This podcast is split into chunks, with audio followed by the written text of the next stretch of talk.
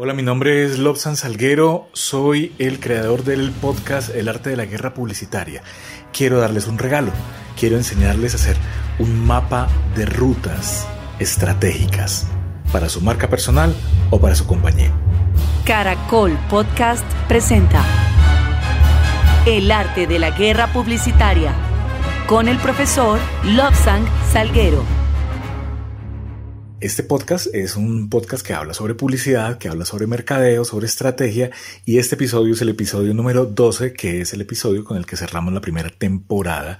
Y pensando en eso, estuve pensando, pensando muchas veces como, bueno, qué chévere hacer algo especial y quiero hacerles un regalo. Quiero enseñarles cómo hago yo un mapa estratégico cuando llego a una compañía a hacer una consultoría basada en todo esto que hemos escuchado durante esta primera temporada. Episodio 12. Catarsis.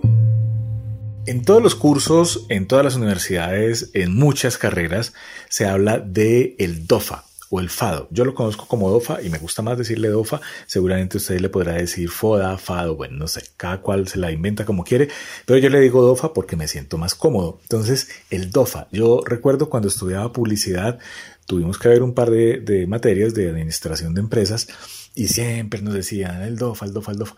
Y lo veía como un ejercicio en el papel que no tenía aplicación como a la vida cotidiana. Entonces, para quienes no lo conocen, hago un repasón.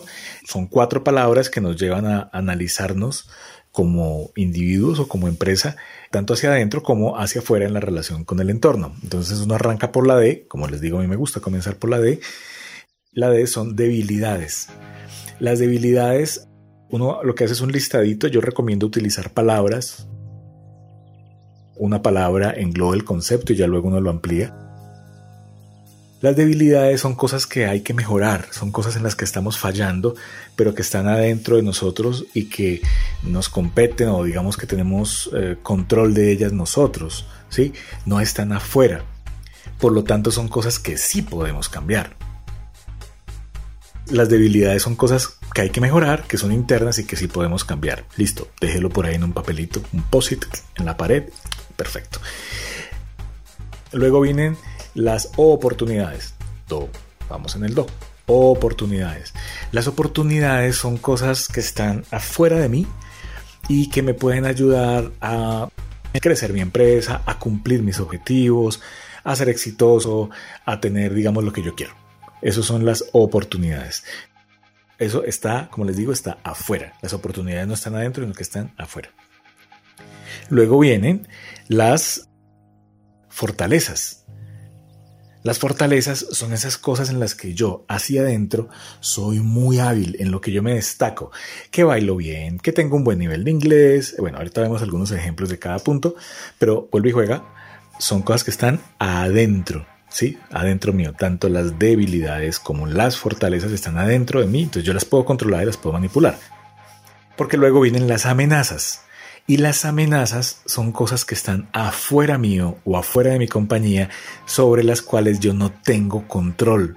Y mi única decisión frente a las amenazas es cómo las voy a pasar, cómo voy a pasar por esas olas gigantes o por esos vientos tan retadores sin que se me dañe el proyecto en el cual estoy metido. Entonces, están allí, no puedes controlarlas, lo único que puedes cambiar es la manera como reaccionas y cómo te relacionas con ellas. ¿Ok? Ahí van cuatro elementos chéveres, pero vamos con, buen ritmo. Lo primero, como esto es un ejercicio que yo le había prometido que íbamos a hacer un ejercicio, lo primero que yo le voy a pedir es una hojita de papel o en su computador, como usted prefiera, o en su celular. Piense en usted, no en su empresa, piense en usted. Usted es un ser con muchas dimensiones, que tiene un planteamiento estratégico natural, es decir, todos buscamos la manera de hacernos la vida. Es una persona con debilidades, con fortalezas inmensas, unas naturales, otras heredadas, eh, frente a unas amenazas que puede poner a su favor o en su contra. Entonces lo que yo le pido es, en esa hojita, haciendo un examen a conciencia, como esto es un podcast, usted puede pararlo ahorita y hacer el ejercicio, espero que me, me siga el juego, hacer el ejercicio y luego de hacer ese ejercicio ya se sienta usted muy juicioso y comienza a escribir sus debilidades. Tres, ¿no? De a tres. sus tres principales debilidades, ojalá que queden en una sola palabra, sus tres principales oportunidades, fortalezas y amenazas. Escríbalas. Escríbalas tres, tres, tres y tres y con eso comenzamos a hacer el mapa. Esto no es un proceso que tenga que hacerse en 5 o en 10 minutos o en una hora. Y ahí es donde yo me voy un poco en contra del ejercicio del DOFA cuando se hace en las universidades o en los colegios o en los institutos. Te ponen un tiempo. No, el DOFA necesita reflexionarse. Encontrar cuáles son mis debilidades es un acto de contrición con el universo. Y como empresario decir, sí, yo tengo problemas de estructura porque no no tengo un suficiente manejo financiero como para tener más gente que haga todo el trabajo que hay que hacer. Eso es un, golpe de pecho, como decían los viejos, que uno se está dando. Entender las oportunidades y decir, no, el mundo me lo voy a comer el mundo. No, vení, el mundo, hay que entender en ese mundo qué oportunidades hay. Entonces, eso ya de por sí te implica una visión estratégica muy profunda. ¿Cuáles son las oportunidades que hay para mí en el mercado? Y luego fortalezas. Entonces, ahí es cuando se vuelve muy interesante porque a nosotros nos enseñaron a no ufanarnos de eh, las fortalezas que, que teníamos o que tenemos, porque eso era arrogante y eso era feo. Y resulta que ese ejercicio de ser consciente de mis fortalezas para potencializarlas es el que permite que yo entre en comunión conmigo y que me acepte con mis debilidades y con mis fortalezas. Aplica para la empresa, aplica para la persona. Es comenzar a hacer un muy buen balance y cuando ya luego me meto en las amenazas, en esas amenazas pasa algo y es que yo comienzo a dimensionarlas y comienzo a sacar de mi responsabilidad lo que está pasando afuera. Cuando yo soy consciente que eso que está pasando afuera, que es una amenaza, yo no lo puedo cambiar, yo no lo puedo manipular, yo no lo puedo alterar, lo único que tengo es navegarlo. Cuatro palabritas van a hacer un ejercicio con esas cuatro palabritas. Cuando terminen ese ejercicio, regresan a este podcast y les voy a contar cómo convertir ese ejercicio en un mapa de caminos que les va a permitir a ustedes hacer una planeación para poder llegar a donde ustedes quieren llegar. Sus empresas o ustedes, cualquiera de los dos. ¿Ok? Entonces, aquí termina la primera parte del episodio número 12. Nos escuchamos la segunda parte donde ya finalizamos totalmente este primer espacio de encuentro de esta primera temporada del arte de la guerra publicitaria aquí en Caracol.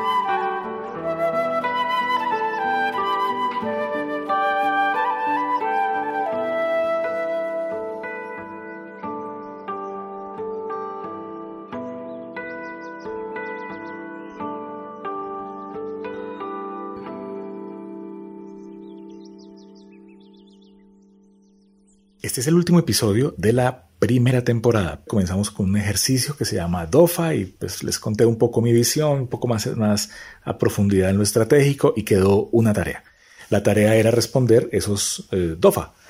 ¿sí? Tres debilidades, tres oportunidades, tres fortalezas, tres amenazas y le vamos a poner un número. Entonces va a quedar codificado de la siguiente manera.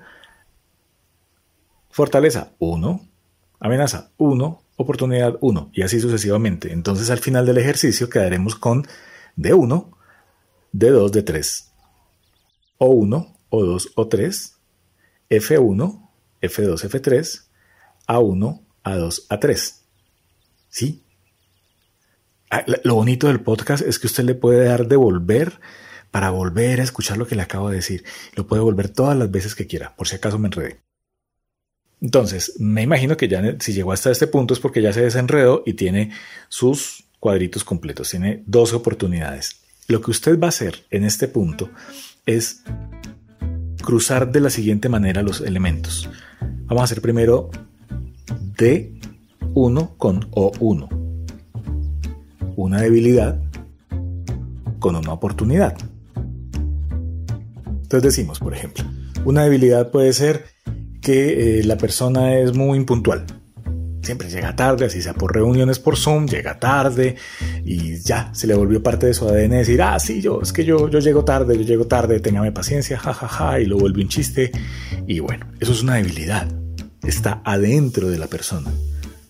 Está adentro de sí, no depende de nadie más, depende únicamente de esa persona. Es una debilidad. La oportunidad que le aparece en el mercado o para la vida es que ahora con la pandemia puede trabajar desde su casa y va a tener más tiempo para otras cosas. ¿sí? Hay una oportunidad afuera y es que hay una oportunidad de conseguir trabajo y de estar en casa y de estar cómodo y tal. ¿Qué pasa si esa persona tiene todas esas oportunidades afuera, pero es impuntual? ¿Mm? ¿Qué pasaría allí? Tengo una debilidad y una oportunidad. Si yo soy impuntual y hay oportunidades, imagínense lo que pueda pasar. O no alcanzo a llegar a, esas oportunidades que me está dando el mercado, o llego y no la aprovecho porque llegué tarde, o simplemente me descalifican y no tengo la oportunidad de acceder a esas oportunidades. Entonces allí tengo un primer bombillo rojo de alarma ahí, así, haciendo bling, bling, bling, bling, parpadeando, y me dice, ojo, porque es llegar tarde a, los sitios, esa impuntualidad te puede generar algo más que un, ay, qué pena, llegué tarde, ¿no? Te puede eh, ocasionar que perdas oportunidades muy, muy poderosas, ¿ok? Luego tengo la debilidad 1, seguimos, que es la impuntualidad, y en la oportunidad 2 ponemos que esta persona de la que estamos hablando es psicóloga y que en el mercado ahora con la pandemia hay gente que está muy así como muy estresada, con mucha ansiedad y tal. Entonces ahí hay una oportunidad de mercado importante. Sobre todo, pues pensando en que el mercado es global, ¿no? Que tengo la posibilidad de llegar a muchas personas en muchos sitios. Entonces allí hay una oportunidad de mercado, siendo muy claros.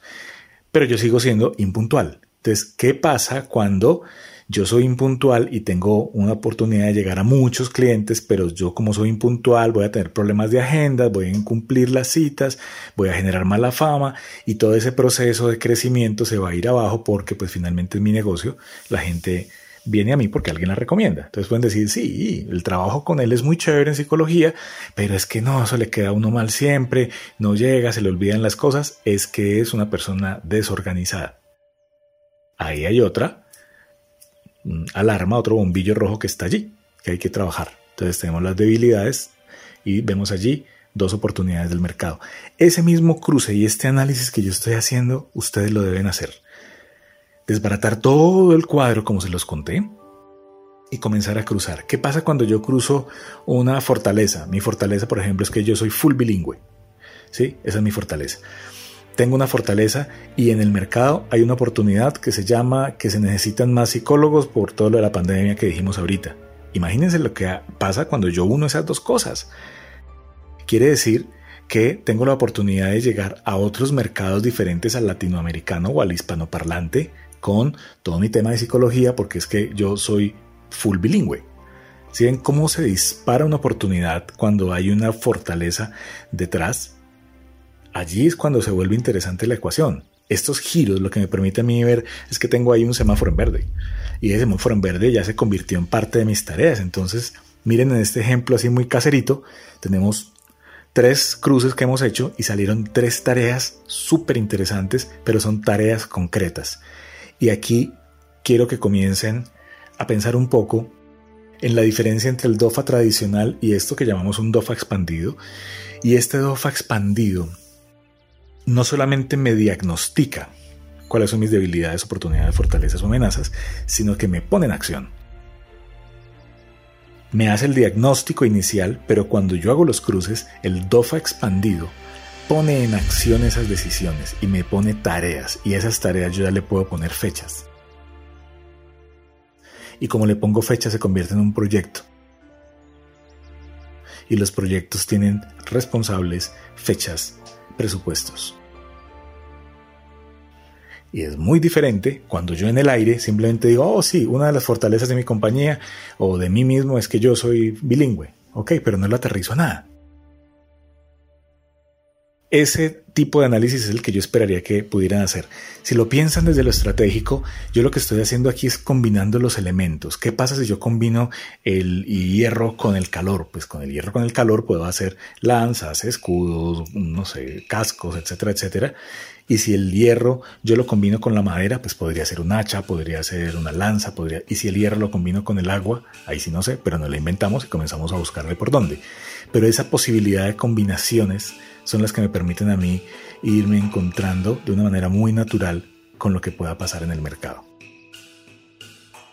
Con esto, con el análisis de los elementos, con lo que hemos hablado, con todo lo que hemos ido recorriendo por el arte de la guerra de Sun Tzu y este podcast que se llama El arte de la guerra publicitaria, todo eso espero que les haya servido mucho, que les haya dado un muy buen mapa. Eh, nos escucharemos muy pronto, estoy seguro que sí.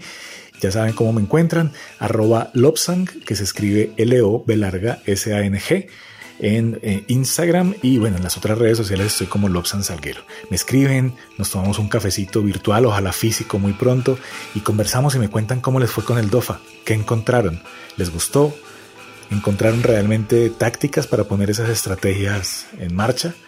Me cuentan y seguimos conversando por allá. Muchas gracias, nos seguimos escuchando.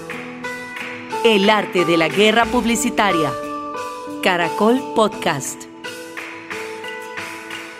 Encuéntranos en Instagram como arroba Caracol Podcast y envíanos tu mensaje.